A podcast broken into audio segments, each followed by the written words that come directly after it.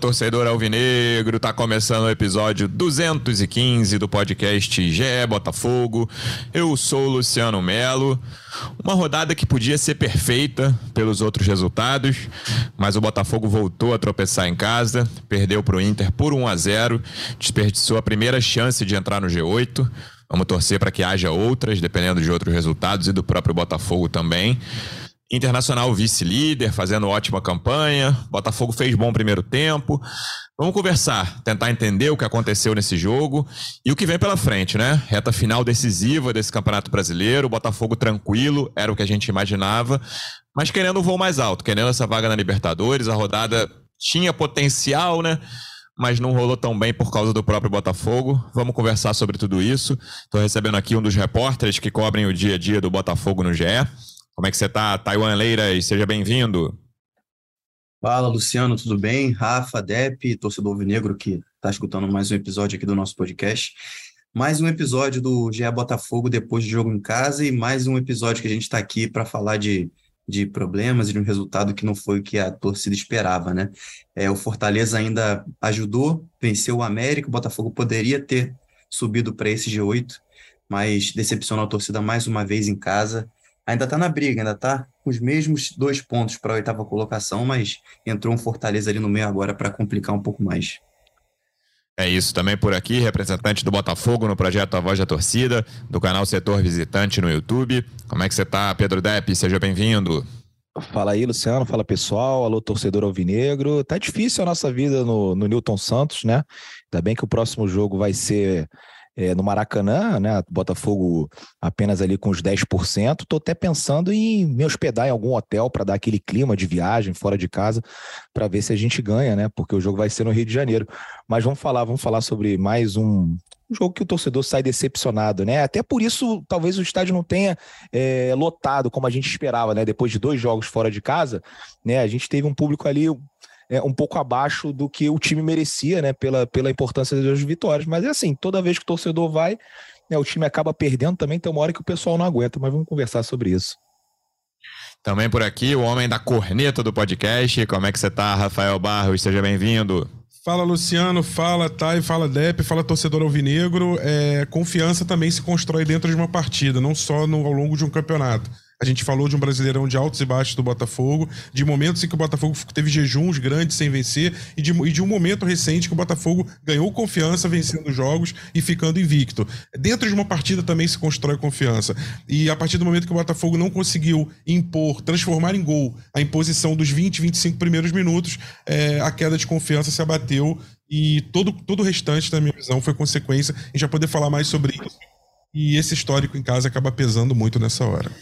É, o Rafa quase antecipou a minha primeira participação aqui, Thay não sei se 20, mas eu gostei muito de 10 ou 15, dos 10 ou 15 primeiros minutos do Botafogo. O Botafogo se impondo contra um adversário que está lá em cima na tabela, né? A gente falou aqui, eu lembro do jogo contra o Palmeiras, que o Botafogo não conseguiu se impor em momento algum, apesar de ter feito o primeiro tempo relativamente equilibrado. O Palmeiras passou o carro mesmo, foi no início do segundo tempo, e a gente falava, pô, existe uma diferença clara entre o Botafogo e o, e o time que provavelmente é o melhor do Brasil na atualidade, que vai ser campeão brasileiro, que é o Palmeiras. Ontem, no início, com 15 minutos, tava mandando mensagem assim, pô, o Botafogo tá, tá, tá sim, dominando um time que é ali o não vou dizer que é o segundo melhor time do Brasil, mas que é o vice-líder do brasileiro no momento e acho que tem tudo para terminar nessa posição. E aí, eu não sei se exatamente a palavra confiança, mas o Botafogo, mesmo nesse domínio, tem dificuldade de criar chances, né? A gente, eu, talvez dos últimos jogos, o único que o Botafogo tenha criado várias chances claras tenha sido contra o Havaí, que né, provavelmente é o pior ou o segundo pior time do campeonato. Jefinho perdeu duas chances muito claras naquele jogo. O Botafogo tem essa dificuldade. Ontem, provavelmente, a melhor chance foi do Eduardo, né, Rafa? Aquela mais sim, ou menos sim. de frente ali. Acho que foi a melhor chance do Botafogo no jogo. Não teve chances tão claras. O tempo tem um chute que o Com algum perigo, é. Já tava desviado, né? É, depois que o Inter já tinha feito o gol.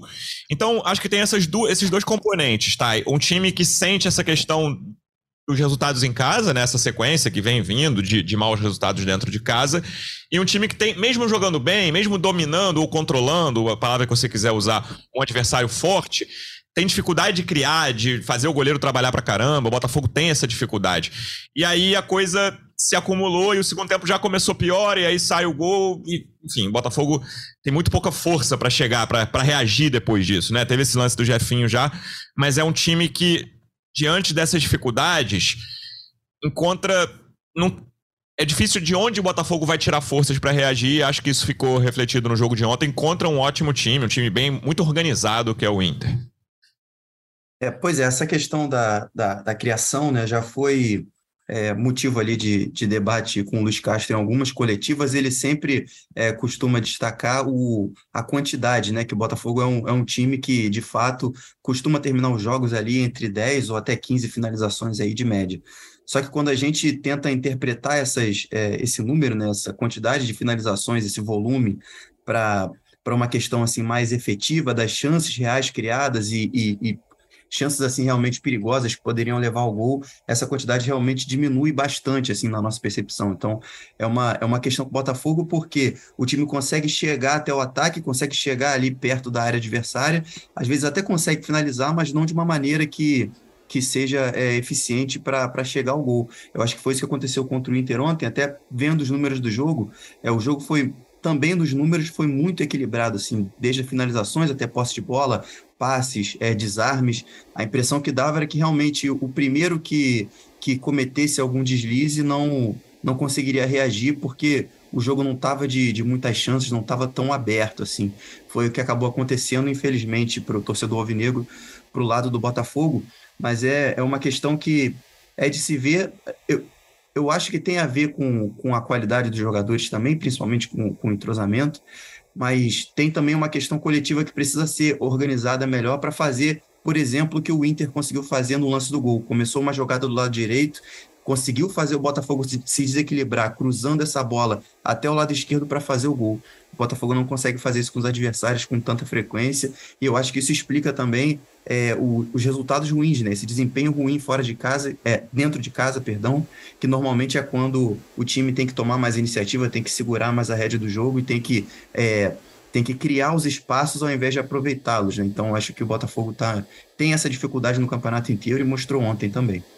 É, quase todo episódio a gente conversa sobre quais são os atacantes titulares do Botafogo, né, Depp? Fora o centroavante, né? Esse tá completamente estabelecido. Quase todo episódio a gente fala. E o Jefinho? Júnior Santos? Vitor Sá tem, tem um papel tático importante? E o caramba? E, e mais uma vez ontem, o Vitor Sá e o Júnior Santos, que foram os dois titulares das pontas, eu não gostei da atuação de nenhum deles. E o próprio Sauer e Luiz Henrique também, não, né, a gente pode, a gente vai discutir depois aqui sobre os jogadores que entraram.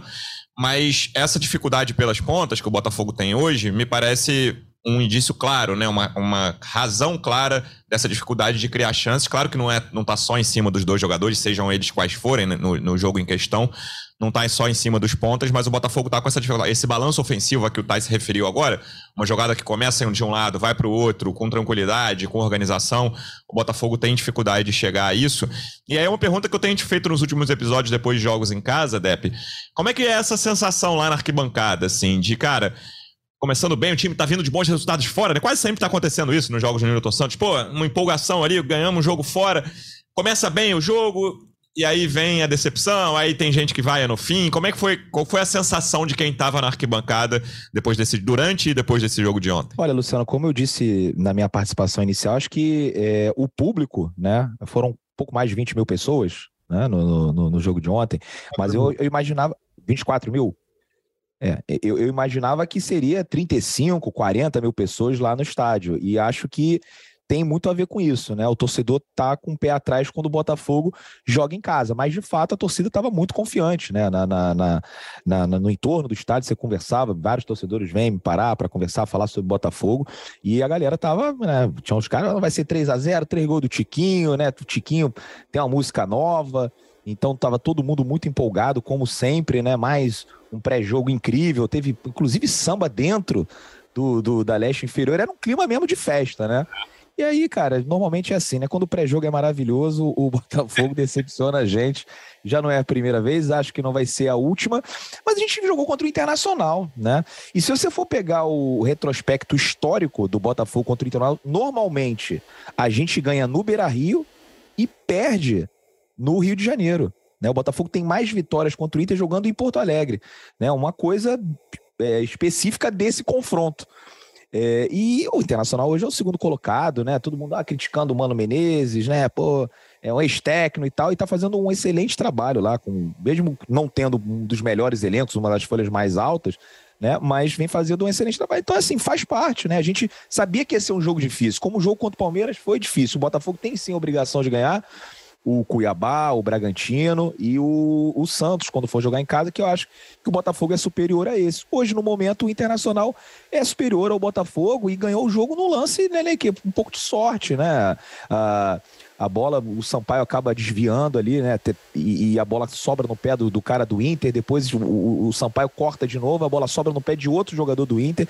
Então, assim, é um lance fortuito que acabou é, dando essa vitória para o Internacional. Acho que o time que fizesse 1 a 0 provavelmente ganharia aquela partida.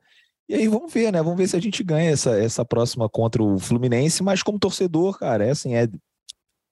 A gente entende né? Faz parte. Eu até falei isso no vídeo, né? Que, pô, para mim, o ano já, já tá ok, sabe? Já tá. O Botafogo já cumpriu o que ele prometeu, que era não cair para a segunda divisão e fazer um campeonato tranquilo. No final do ano, eu não vou ficar criticando, cornetando, bota os caras para jogar. Ah, o Jefinho é, tá mal, então tira o Jefinho, bota o Vitor Sá, testa, bota o Sauer para jogar. Quero ver mais o Luiz Henrique, quero ver. Bota o Matheus assim, ah, não tá fazendo gol, mas bota, sabe?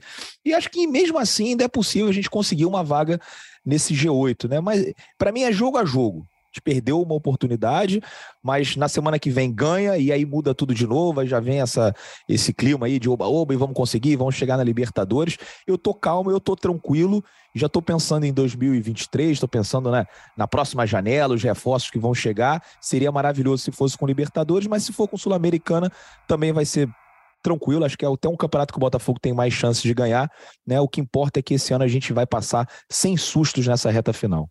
Pela TV a gente não consegue medir isso, mas aquelas vaias no fim ali, você achou que foram divididas? Uma, uma turma pequena? Como é que foi ali no estádio? Não, achei que foi, foi, foi assim, 40, é, 40, 60, 40% tava vaiando, assim, um negócio bem tranquilo. E, aliás, a torcida tem tido muita paciência, né? Tem que dar parabéns para a torcida do Botafogo. Durante o jogo apoiou muito, né, tem jogos que a torcida não, não tá muito bem, às vezes sente é, o, o que está acontecendo no campo. A torcida do Botafogo apoiou o time os 90 minutos, né? Quando tomou o gol também, não ficou quieta, sempre apoiando. É, e aí, no final, é normal, né? Acho que é normal, o torcedor pagou o ingresso ali, ele vaiou, ficou insatisfeito com o resultado e tá tudo bem. Né, mas sem nenhuma perseguição direta ao treinador ou algum jogador. Acho que, sim, dentro do que é normal e do que é aceitável uma torcida fazer e reagir. Nenhuma ressalva a torcida ontem. É, é, eu acho que assim, sempre fazer ressalva a torcida eu acho complicado, a não ser em casos de violência, como a gente viu ontem em sim, vários estádios, que não foi no Newton Santos. Mas às vezes a gente fala, pô, podia ter demorado, ah, podia ter esperado para vaiar tal cara, não fazer, não xingar o fulano. Mas ontem, mesmo assim, nada a ser falado. Eu só perguntei por curiosidade mesmo, porque esse é o tipo de coisa que a gente não consegue ver pela TV.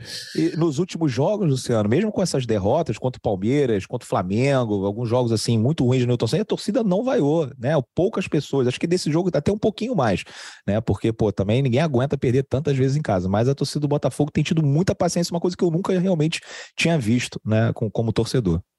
Rafa, eu acho que se a gente tentar pegar um copo meio cheio de ontem. Eu nem sou de, dos, copos, dos caras que veem mais copo meio cheio, não. Às vezes eu, eu tenho o costume de ver o copo meio vazio em geral, na vida, não só falando do Botafogo. É, aí eu já falei aqui de, de alguns episódios, eu lembro dos do jogos contra o Wagner Mancini, da Copa do Brasil, e lembro até de um jogo que o Botafogo ganhou contra o Coritiba, que eu falei que o primeiro tempo se desenrolou muito como o Guto Ferreira imaginou. E ontem, é, eu vi muita gente depois do jogo, o Depp acabou de falar, e eu concordo. Acho que o Mano Menezes está fazendo um ótimo trabalho no Inter, um hum. técnico que vinha em momento ruim, já foi considerado ali, né? Já foi para a seleção brasileira Sim. e já foi considerado um cara em decadência, está fazendo um ótimo trabalho lá.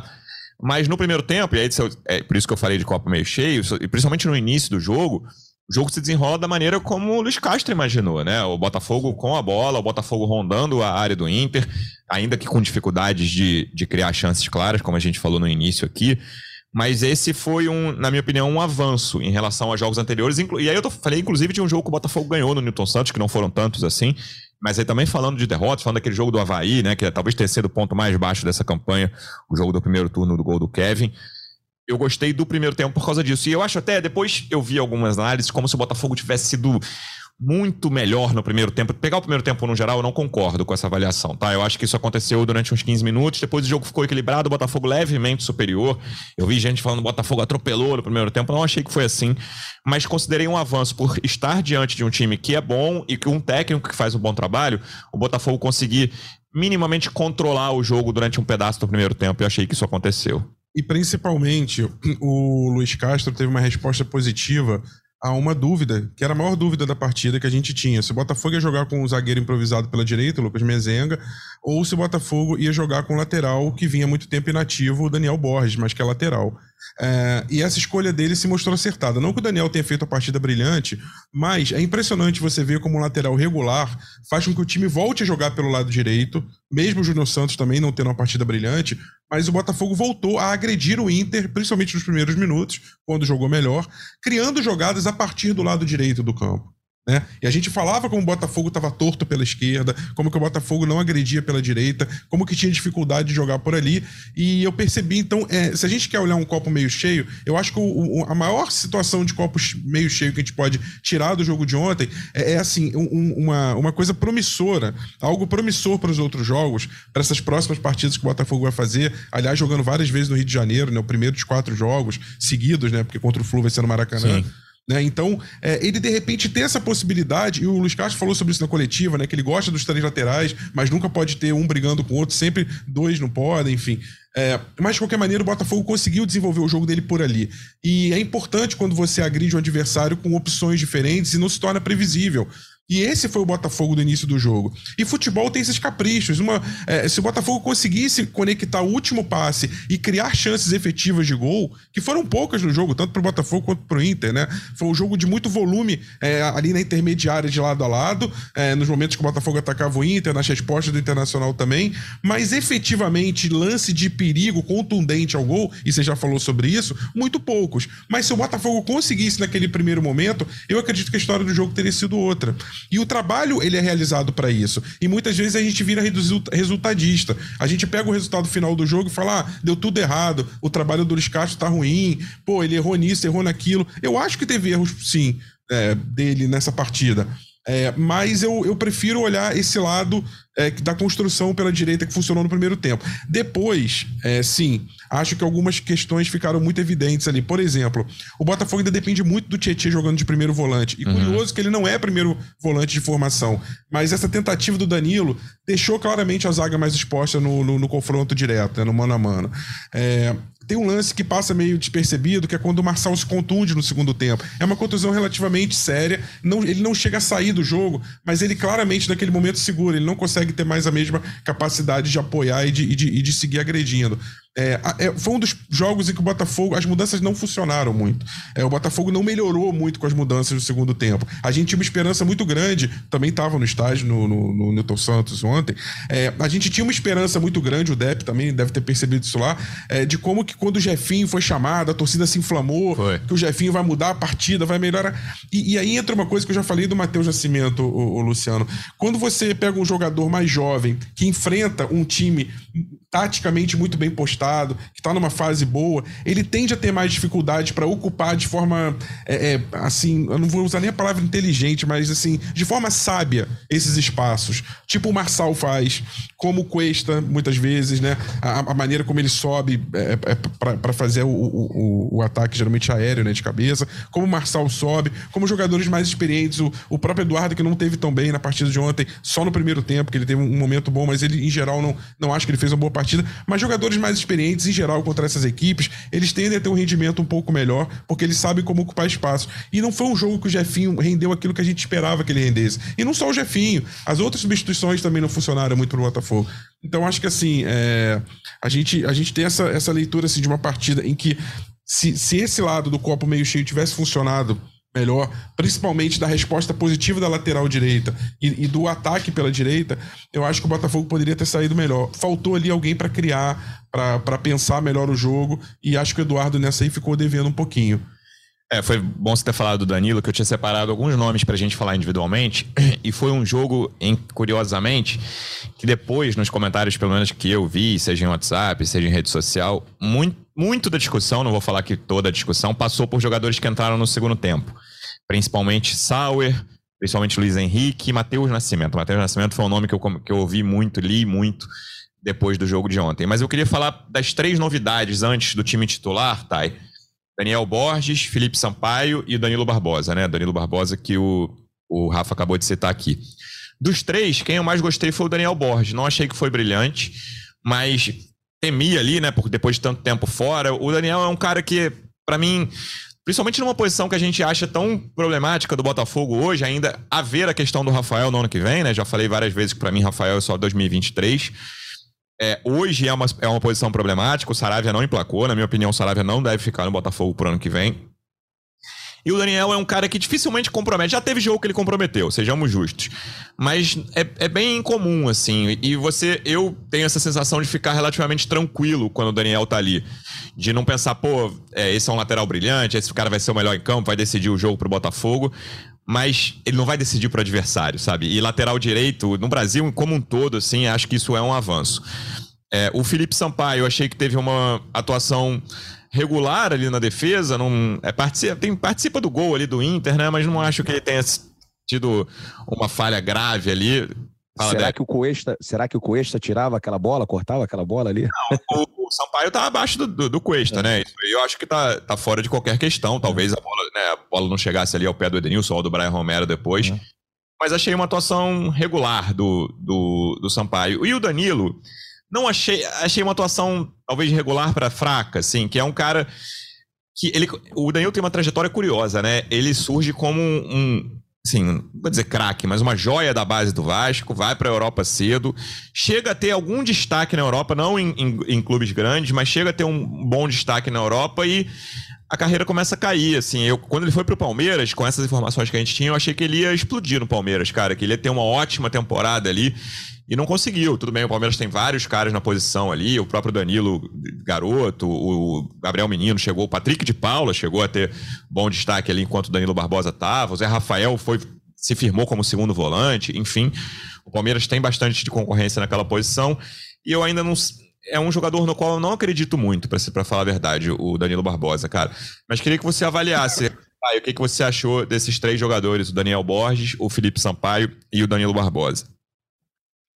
Eu concordo contigo que desses três o Daniel foi o que fez o, o melhor jogo, até pela, pelas circunstâncias, né? Ele veio é, de uma lesão que deixou algum tempo fora, já teve que entrar para ser titular e, e o Inter tem o lado esquerdo ali de ataque muito forte, né? Com, com o Alisson, se não me engano, camisa 11 do Inter, que, que é um dos caras, é uma das armas do Inter de velocidade que o, que o Daniel conseguiu conseguiu segurar.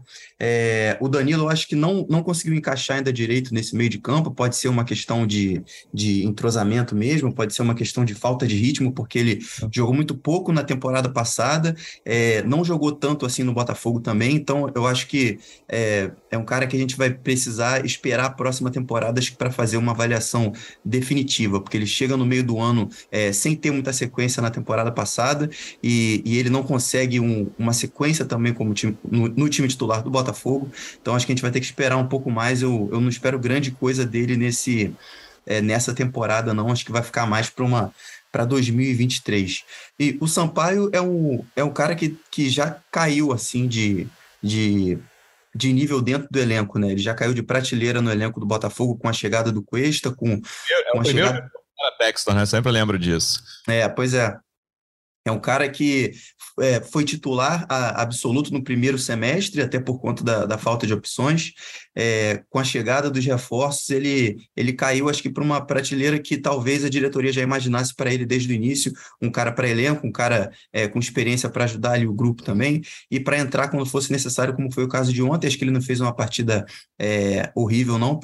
Acho que fez uma partida ali na média, acho que do que ele pode apresentar, abaixo do Adrielson, que foi o, um dos destaques do time. Não vi muita culpa dele também no gol. Ele faz um primeiro bloqueio ali, depois o, o Tite e o Marçal acabam deixando o Brian Romero ali entrar no meio deles para pegar o rebote.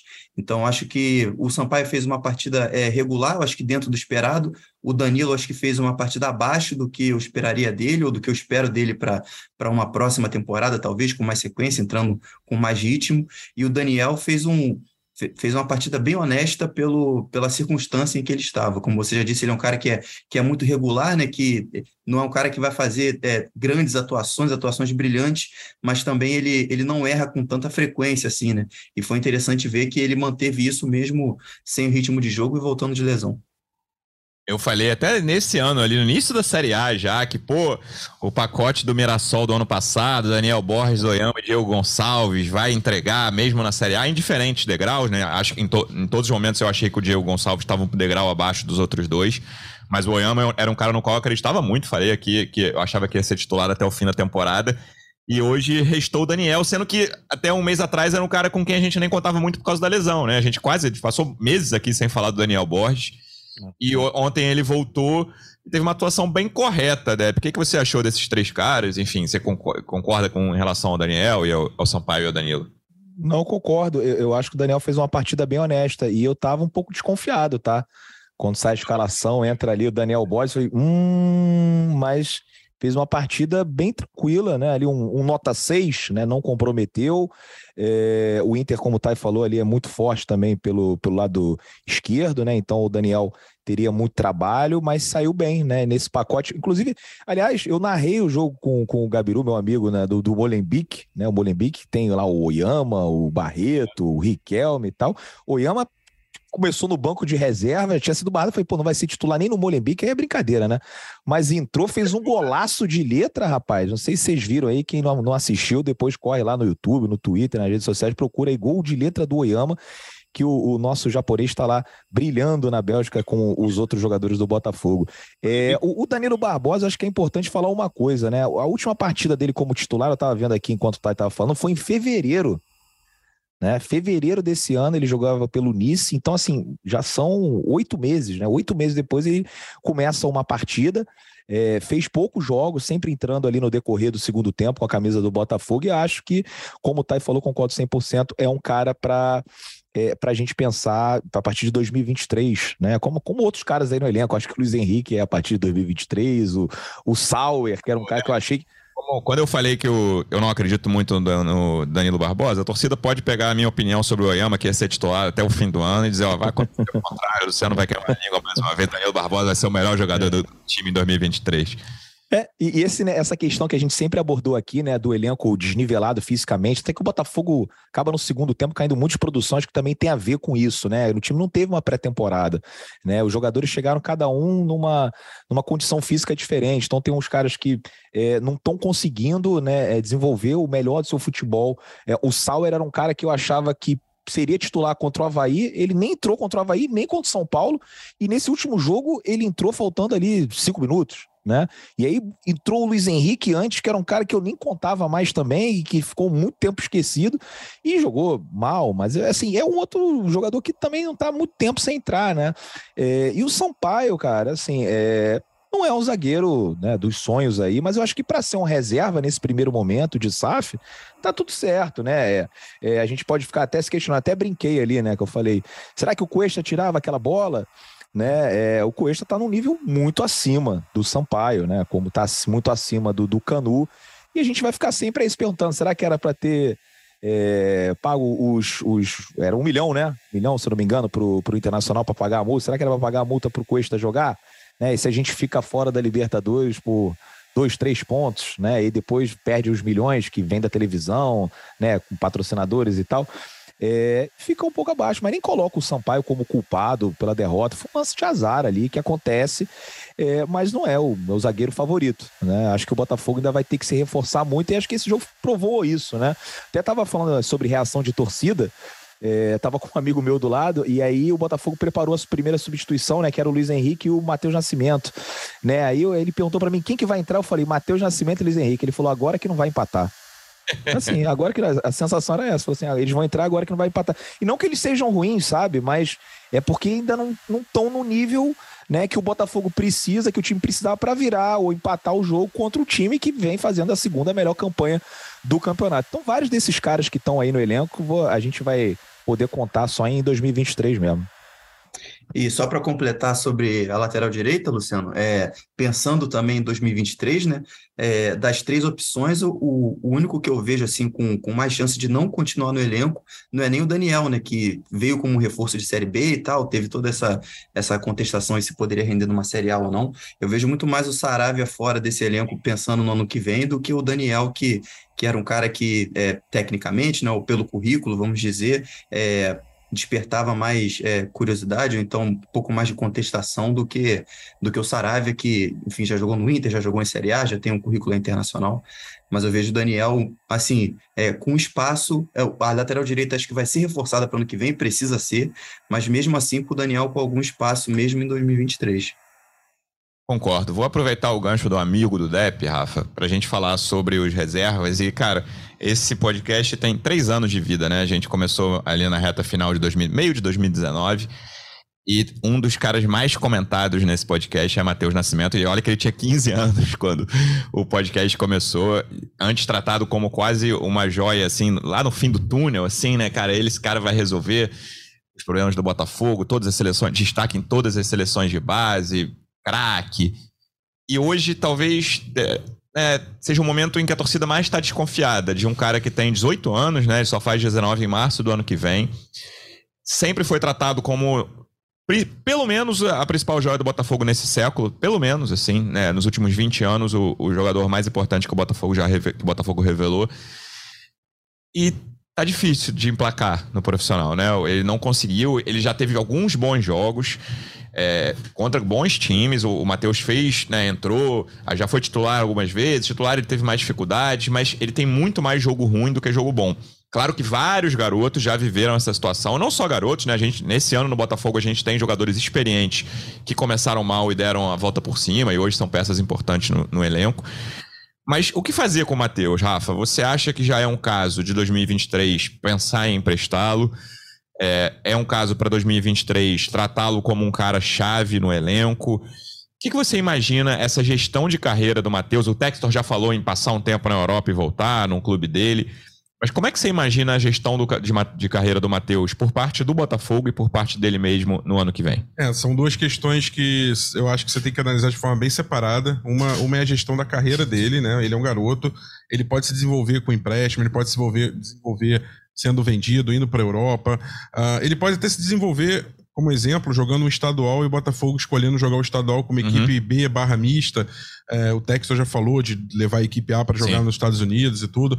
E de repente ali, ele tendo menos pressão, enfrentando adversários mais fracos, ele possa desenvolver futebol. O jogador nessa idade, o que ele precisa é desenvolver fundamento, desenvolver é, a parte técnica, sim, mas principalmente fundamento tático. E isso você vai pegando só com a prática, com o dia a dia, é, enfrentando times com níveis de dificuldades diferentes. O que o Botafogo não pode oferecer para ele hoje.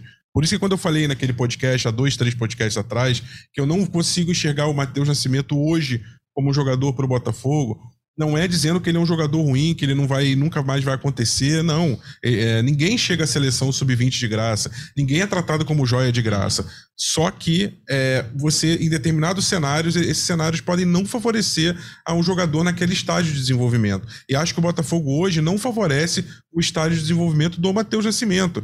E aí vem a segunda questão que você também tratou, que é muito importante é, onde o Botafogo quer encaixar o Matheus Nascimento e se ele quer encaixar o Matheus Nascimento no elenco. O Botafogo tinha o Erisson, emprestou o Erisson para o Estoril e o Tiquinho ficou sem um substituto direto. Hoje, se o Tiquinho se machucar, o Botafogo tem a opção de botar o Júnior Santos ali ou de botar o Matheus Nascimento, que é o mais comum, né? E é, mas será que é isso que o Botafogo quer ano que vem? O Botafogo chegando numa Sul-Americana, chegando numa pré-Libertadores, é, elevando o nível de competitividade, elevando o nível do elenco que a gente vem falando. Será que é para o Matheus Nascimento seu reserva? Eu não acho. Eu acho que, é, não pelo potencial dele, mas acho que pelo momento dele, pela curva de desenvolvimento da carreira dele, é, ele ainda tem um caminho longo para percorrer. É, a gente é, sabe que esse momento da carreira do jogador é o momento que a chave vira. A gente tem vários jogadores que foram, inclusive, campeões brasileiros sub-20, é, brasileiro não, campeões mundiais sub-20 pelo Brasil, que depois não aconteceram. O Botafogo teve um exemplo o, relativamente recente do Henrique, né? Henrique Almeida Henrique foi o melhor, melhor jogador de Mundial Sub-20. Isso, melhor jogador do ah. Sub-20 que não aconteceu. É, a gente tem outros casos de jogadores que acontecem, mas em certo momento da carreira parece que dá um apagão, Alexandre Pato. Então, assim, é, é, é muito complexo, sabe, Luciano? E, e, o Botafogo, ele já tem complexidades o suficiente de outras montas, de outras razões, de outros níveis, para poder acrescentar mais essa. Eu acho que é muita coisa, inclusive para gerenciar na cabeça dele. Então acho que é algo que tem que ser conversado com ele, com o empresário dele, é, com o staff do Botafogo. Vai ter uma. Eu, eu, eu, eu insisto muito nisso, Luciano. A gente vai ter uma intertemporada, uma pré-temporada, né? é, maior do que o normal por causa da Copa do Mundo. Isso favorece o Botafogo, que teve tanta dificuldade em 2022 de montagem de elenco, de fazer as coisas com tudo em andamento. É, então, assim, em 2023 não, o Botafogo vai ter um tempo um pouquinho até maior do que o normal, vai ter condição de sentar, pensar. É, e eu repito o que eu já falei no, nos outros podcasts. Acho que hoje o Botafogo não é um, um lugar é, para o Matheus Nascimento, que, usando uma expressão muito comum da política, que a gente usou né, nessas eleições, ele desidratou. Ele desidratou, inclusive, nesse ano do Botafogo. Ele começou com musculatura e hoje desidratou bastante. Mas isso aí, o, Rafa, é pensando mais em 2023, porque nessa reta final, eu acho que vale a pena, né? Assim, é você testar, colocar o moleque para jogar, ver se faz um gol, ver se passar confiança para ele, né? Eu sei que tá muito difícil, mas é, eu não vejo. É, eu, eu, concordo com você, pensando, acho que seria melhor emprestar para um time da Série A do Campeonato Brasileiro. Né, acho que seria uma boa opção para ele, melhor até do que agora, por exemplo, ir para o Crystal Palace, para o Lyon ou para sei lá onde, porque também vai chegar lá e não vai jogar. Eu acho que ele precisa jogar e, e, e, assim, acho que em alguns jogos específicos, né, até porque a gente não tem muita opção, eu acho que o Matheus tem que, tem que sim que entrar, né? Tem que, ele tem que marcar um gol, cara. Ele tá precisando muito disso, né? Então, como assim, como é um ano que para mim já tá tranquilo, o Botafogo já, pelo menos da minha parte, já cumpriu a missão eu, eu queria ver mais desses caras, né? Dar mais ritmo para eles, para ver se eles né, desencantam, né? Acho que o Matheus, é, eu não perdi a confiança nele, acho que você também, botafoguense, sabe que ele é um cara que, que tem muito potencial, né? Tá passando por um momento ruim, mas eu ainda acredito muito, acredito muito no, no Matheus Nascimento, mais, por exemplo, do que no, no Luiz Henrique, né? Mas enfim, é, mas eu, mas eu acho que aí cai, entra numa questão muito de conceito. Se a gente, a partir do momento que cumpriu é, a meta do Botafogo de não cair, de fazer 43 pontos, é, a gente vai meio que. Não é largar o campeonato, mas assim, ah, o que vier agora é lucro?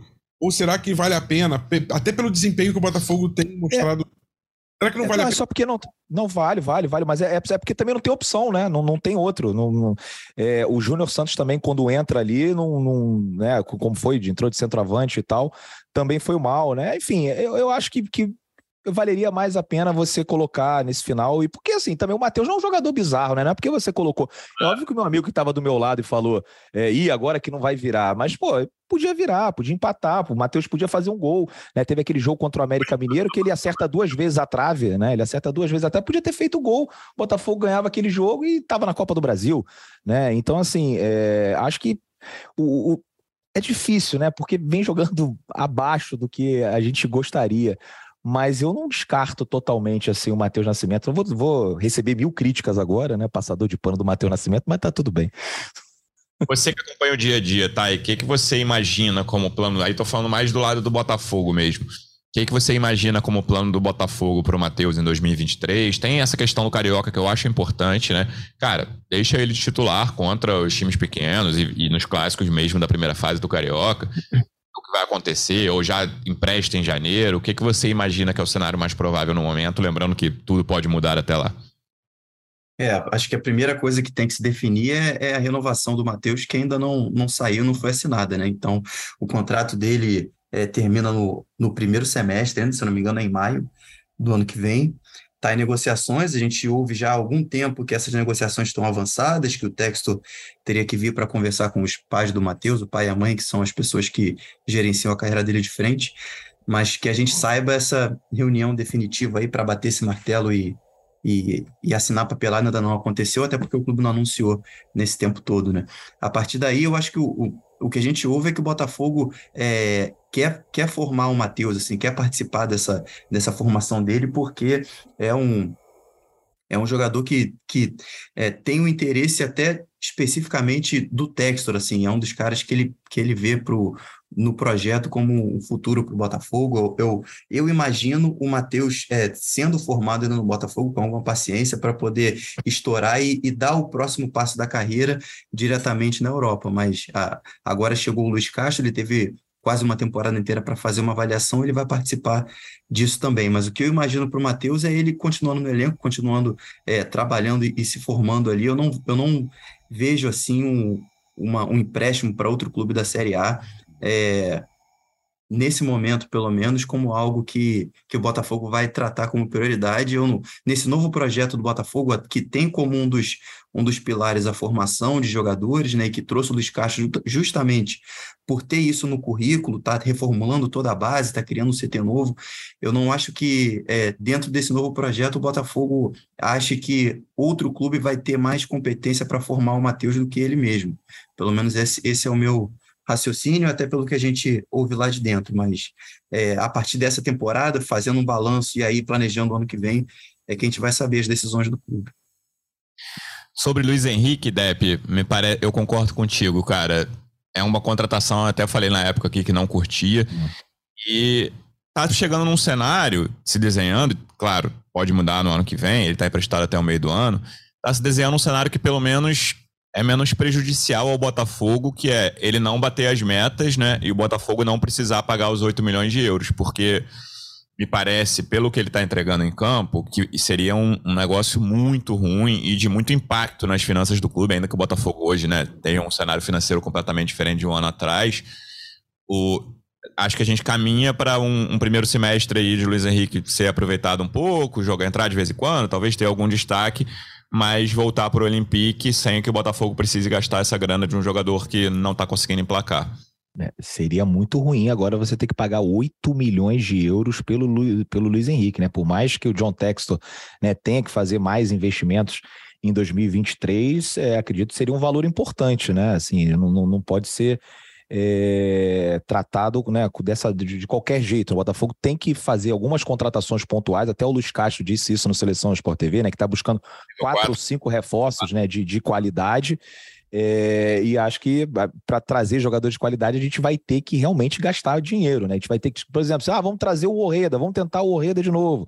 Já sabe que vai gastar ali uns 5, 6 milhões de dólares, ou até de repente mais, depois do campeonato que ele fez. Ah, queremos o Matheus Pereira, vai ter que gastar mais dinheiro. E aí, se você pegasse parte né, dessa, desse seu orçamento para gastar 8 milhões, por mais que o John Texel tenha bastante, né? Eu acho que é comprometer sim, né? E vem fazendo um campeonato muito abaixo. Eu confesso para você que é, não era tão pessimista, né? É, como o Luciano, que o Luciano ali, desde o início, ali falou: hum, essa contratação aí do, do Luiz Henrique, eu imaginava que ele pudesse estar ajudando mais o time. Achei que é, poderia eventualmente até ser titular, mas seria um jogador útil que participaria das partidas do Botafogo e ele anda completamente ali esquecido, né? Quando entrou ontem até me causou surpresa, né? Falei, olha lá o Luiz Henrique, e realmente, mais uma vez, não mostrou muita coisa, mas é aquele mesmo negócio que eu falei do Danilo Barbosa, né? Não jogava. Então a gente só vai ter uma noção aí do que, que é o Luiz Henrique realmente a partir de 2023, né? Como só vai ter uma noção do que, que vai ser o Sauer. O Sauer desses todos aí é o que eu mais depositava esperança, né? E não tá rolando nesse ano. Tiveram as lesões e tudo mais, a gente entende.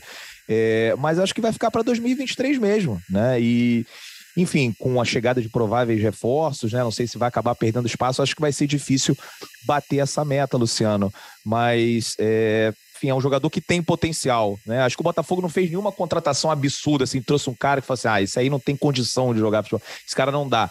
Óbvio que tem uns caras que chegam aqui, se dão bem, né? Se ambientam mais rápidos, que é, é, entendem melhor o, a proposta de jogo do técnico e, e, e jogam mais, e outros que têm umas dificuldades, faz parte do futebol mesmo né? Tem o Patrick de Paula também é um outro caso muito parecido com desses caras que a gente está falando, né? Um jogador que veio aí com uma, uma fortuna que o Botafogo pagou, uma contratação da história e não rolou em 2022. Mas eu tenho esperança também que vá rolar em 2023, porque potencial ele tem, assim como o Luiz Henrique também tem. É, o Luiz Henrique, eu, que eu falei lá no início, da contratação, é que obviamente tem potencial, mas é um jogador que, mesmo quando teve destaque aqui na primeira passagem, tinha lacunas claras, né? Tinha defeitos claros e a gente imaginava que ele pudesse se desenvolver na Europa, mas é. até a, não jogou lá, né? A própria minutagem dele no Olympique mostra que não teve, claro que o desenvolvimento pode acontecer no treino, né? Mas dentro de campo a coisa não andou. Pra gente fechar, Rafa, eu queria falar rapidamente sobre a entrevista do Luiz Castro para o Seleção na semana passada. A gente, eu fui muito crítico ao Luiz Castro aqui, acho que nunca pedi a demissão dele, mas acho que o primeiro turno do Botafogo foi a quem.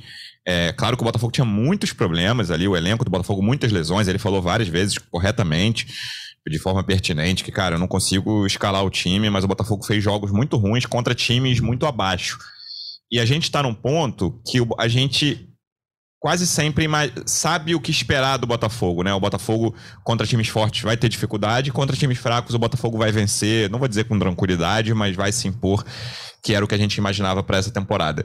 E é um cara que tem, teve aqueles momentos ali de quase, quase não, de mau humor ali, né, em, em, coletivas, depois de derrotas, depois de tropeços.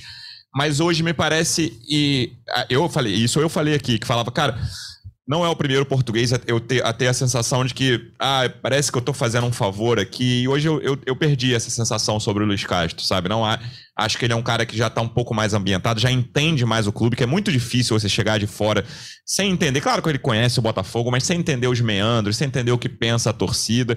E acho que essa ambientação tem ajudado. E gostei das coisas que ele falou e do, do, do plano que ele tem pro Botafogo pro ano que vem e a partir dali.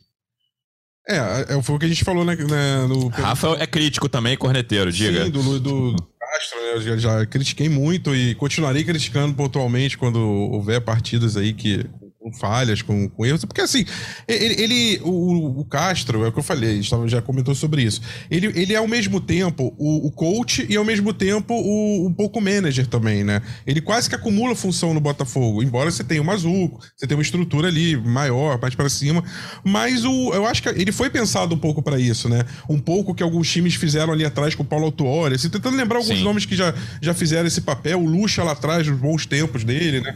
É, então é, é, um pouco isso. É, a gente tem que é, tentar é, decantar, né, dividir um pouco essa análise do Castro na beira do campo, do que ele faz na partida, do time que ele coloca, dos, dos jogadores que ele troca e do que ele agrega no dia a dia do clube, nos treinos. Por exemplo, uma coisa que chamou a atenção que ele falou para a seleção sobre, é, mais uma vez, né, como, como, que ele se surpreendeu quando ele chegou e falou: Ué, mas peraí, esse é o campo que vocês a têm? Estrutura é essa, a estrutura né? é essa, mas peraí. Não...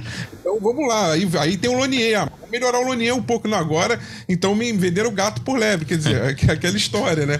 É, e ao mesmo tempo, é, o mesmo Luiz, olha que curiosidade, o mesmo Luiz Castro que no momento a gente falou, pô, expôs um pouco o grupo, é, parecia que estava fazendo um favor, ele foi elegante o suficiente para não para não colocar essa questão toda, porque se ele joga isso logo no primeiro momento e já fala, poxa, eu, eu, eu cheguei aqui, encontrei algo que eu não esperava, não, não era isso que tinha sido combinado, ele ia jogar uma bomba que ia, ia bater no vestiário, ia bater no texto, ia, e ele podia ter feito isso. E ele foi elegante de não fazer, ele foi cuidadoso de não fazer. Então a gente tem muito uma questão, repito, de comunicação do idioma português de Portugal, que nem sempre é entendido pelo brasileiro, e é uma questão que não é só do idioma do léxico, é também cultural muitas vezes a forma como o português se dirige e a gente acaba isso gerou historicamente várias questões Sim. de piadas de lá para cá e de cá para lá. É, o português faz piada com o brasileiro o brasileiro com o português eu não vou entrar no mérito da questão é, enfim do, do quão incorreto isso tá mas para mostrar como que há um, uma, uma diferença cultural e isso se manifesta num primeiro momento.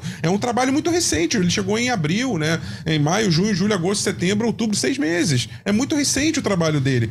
E ele é um cara muito querido você vê o Tyson foi cumprimentar ele no início do jogo ontem. E o Tyson é o cara que teve desavença com problema ele. problema no Shakhtar. É, no chat eles brigaram. Brigaram de, de, tirar o cara e ficar sem...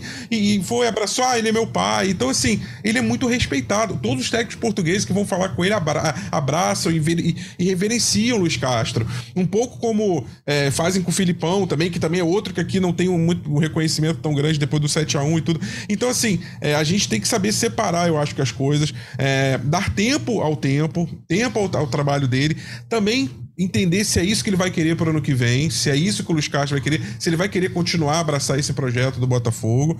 E, enfim, acho que o Botafogo mais ganhou do que perdeu com ele, no saldo, assim, na Sim, balança. Concordo. E fala alguém que critica demais ele, que criticou muito. Mas sabe que as minhas críticas em relação ao Luiz Castro são muito de beira de campo críticas pontuais de técnico, que coisas que qualquer técnico pode ser criticado. O Abel Ferreira no Palmeiras cansou de ser criticado. Direto. Direto. Guardiola, Klopp, Guardiola, quem você quiser. Normal, normal. Então, assim, não quer dizer que eu não estou desqualificando, mas a gente vai criticar quando achar que alguma coisa não está funcionando naquela partida. Não, é isso. Todo técnico vai errar substituição, enfim, a gente vai errar até é subjetivo, mas às vezes vai ser claro que foi um erro e a gente vai falar sobre isso aqui. Lembrando, domingo que vem, 4 horas da tarde, clássico no Maracanã. Fluminense e Botafogo. É jogo fora de casa, na teoria, né, Depp? Então, podemos ficar confiantes. Ó, mandem dicas de hotéis aqui no Rio de Janeiro, porque eu nunca me hospedei aqui na cidade. Vou fazer isso aí para o Botafogo ganhar. Não sou, eu, eu, digo que não sou supersticioso, mas eu sou muito supersticioso. Meu Deus do céu, até eu me espanto aqui. Vou ver se dá sorte, né? Fingir que estou fora de casa, porque pô, tá difícil. Podia é. botar o Lúcio Flávio ali de assistente, hein, do, do, do, do Luiz Castro, hein, que tal? Ô, ia ser maravilhoso, meu Deus do céu. Não, tá bem, tá bem ali com o Severino e com, com o Brandão e tal, não vamos mexer não, que tá, tá dando certo. Mas tô confiante para esse jogo sim, contra o, contra o Fluminense, né, acho que a gente tem tudo aí para é, conseguir é, uma vitória, né, vingar a derrota aqui no, no, no estádio Newton Santos, 1x0, o gol do Manoel foi bem, bem sofrido, né, é, mas é isso, né, enfim, acho que sobre o jogo a gente comentou tudo, né? Falei aí minha opinião e eu queria mandar um abraço aí para vocês todos que nos ouviram, Luciano, Thay, Rafa, tamo junto. É isso. Tecnicamente é um jogo fora de casa. Veremos o que vai acontecer. Thay, obrigado mais uma vez pela presença e até a próxima. Valeu, Luciano, Rafa, Dep, torcedor alvinegro que acompanhou a gente aqui até o final. Semana que vem a gente está de volta. Valeu, Dep. Obrigado mais uma vez e até a próxima. Valeu, até a próxima. Valeu, Rafa. Obrigado pela presença e até a próxima. Valeu, Luciano. Valeu, Thay. Valeu, Dep. Valeu, torcedor Alvinegro. Razões para acreditar na vitória sobre o Fluminense. Botafogo continua sendo um ótimo visitante. Agora o terceiro melhor foi ultrapassado pelo Inter depois dessa vitória. É isso. Visitante no Rio de Janeiro. Que venha mais uma vitória. Torcedor Alvinegro, obrigado mais uma vez pela audiência. Até a próxima. Um abraço. Partiu, louco, Abreu. Bateu. Gol! Sabe de quem? Glorioso